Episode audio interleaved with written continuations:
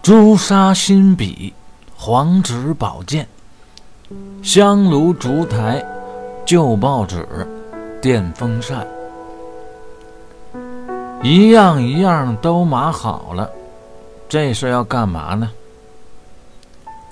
说实话，终于到了最好玩的开坛环节，我本人也很激动，就像小时候看别人家跳大神一样，神秘又刺激。因为我们每个人心里都有一个小种子，对未可知的东西充满了好奇，这也是人类前进的。一部分动力吧。吃过晚饭，三黑的亢奋逐渐平静下来。代之以神经质似的患得患失，各种表情和小动作不断。十点的时候，困倦起来。毕竟啊，这一天一夜经历这么多事儿，就赶路也跑了二十多公里。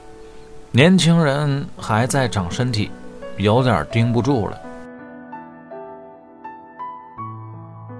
快到子时的时候，包兴过来请法师，一看包公在那儿离了歪斜，暗自好笑，说：“我们家公子干吃饭不干活，也不怕胃里存入食不消化。现在开始在这假寐。”包公说：“我这是真寐，早点歇息吧。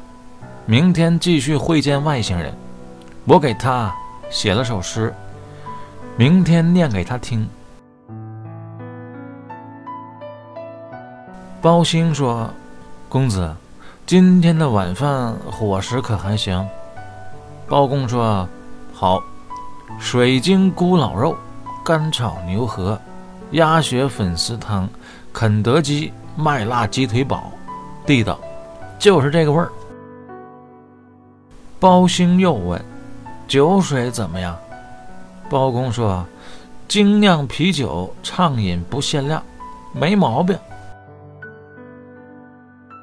包兴说：“无功受禄，寝食难安，这床，您睡得踏实吗？”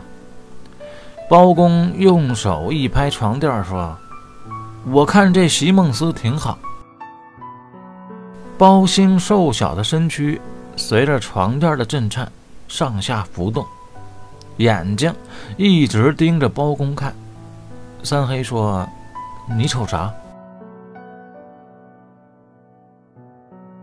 包兴还直勾勾地看着他，喃喃道：“有时候我真想抽你一个大嘴巴，看结局到底会怎样。”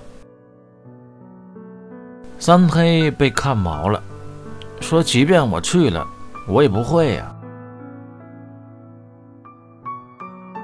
包兴如梦初醒，一激灵，仿佛刚才说话的不是他。会不会的无所谓，关键就看个心意。您过去随便耍几下也好，就凭你这一身正能量，福大命大造化大，我看呢。已经够驱魔辟邪的了。包公说：“那我就过去搂一眼。”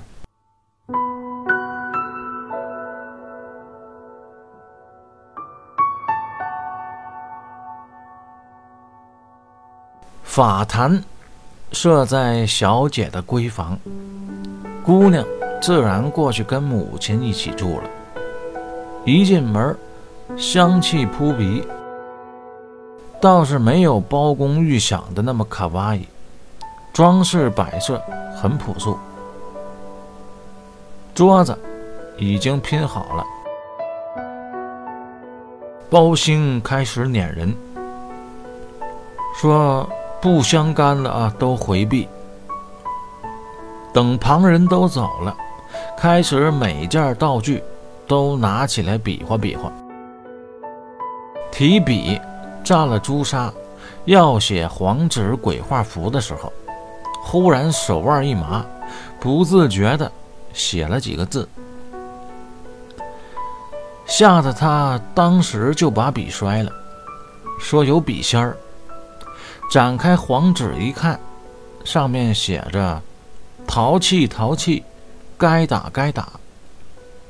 包兴也是够可以的，直接就钻了桌子底儿。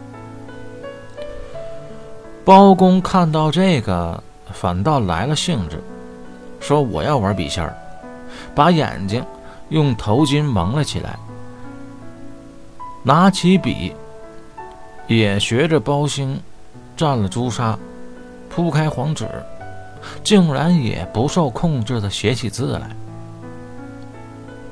这回写的可就不是四个字了。写完之后打了个喷嚏，刚要看时，忽然外面有人大喊。哎呀，我去！出去看的时候，发现是李宝。这李宝也是个好演员，说：“我看见了啊，一道白光飞出去了，我怀疑是球状闪电，赶紧啊关窗关门，一会儿要下雨。”这么一搅和，这局也就散了。李宝留下收拾善后。此时，李老爷晃晃悠悠的也来了。老头心里有事儿，翻来覆去的睡不着啊，在被窝里烙饼，心说：“我怎么就没想到呢？比普朗克长度还小的东西，根本就不必琢磨，后生可畏呀！”李宝大喊大叫和白光，他都听见了，也看见了，所以起身过来要瞧一瞧。发现桌子上的黄纸，就拿起来看看。第一张上面写着“爱是一道光，如此美妙”。老头摇摇头，哎，看第二张，写的是“爱就一个字”。我只说一次，你知道，我只能用行动表示。老头直接把这张纸撕了，再拿起第三张看，上面写的是四句话，一首诗：毕节山中受大恩，七星毒饼落于尘。寻差井底将军旧，三次乡愁结好姻。这个姻呢，是姻缘的姻。老李一看，这是有故事。这段呢，这不就又倒到了前文书，说包公小时候的英雄事迹了吗？感情。锦屏山那庙里的萝莉狐狸，暗中相帮。二嫂那两次策划，全被他给搅和了。这里啊，书中暗表，再往前那华南虎事件，也是他弄出来的噱头。至于说为什么要在毕节之前救包公一命，这里面的因缘果报。就有点让人绕不清了。总之啊，存在其合理。每个人做任何事，都一定是有充足的理由。那第三次，也就是这次结好姻，说的是什么呢？爱情的体力，就是老李的闺女，千里姻缘，一线牵。三元镇上闹鬼这些事儿，哎，都是他搞出来的，就为了撮合包公和李家小姐姐。当然了，在历史上也存在另一种说法，认为这一切都是包公的小伎俩，为了得到爱情的小伎俩，故意假借狐仙儿来给自己背书。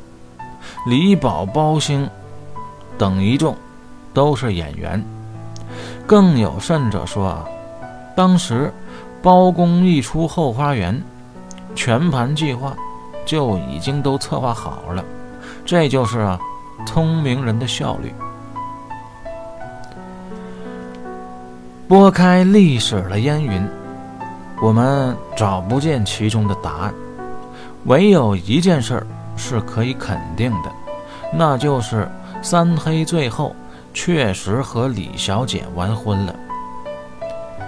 我想说，他们度过了幸福美满的一生，但这毕竟是侠义公案题材，所以李小姐的出场时间就注定不会很多。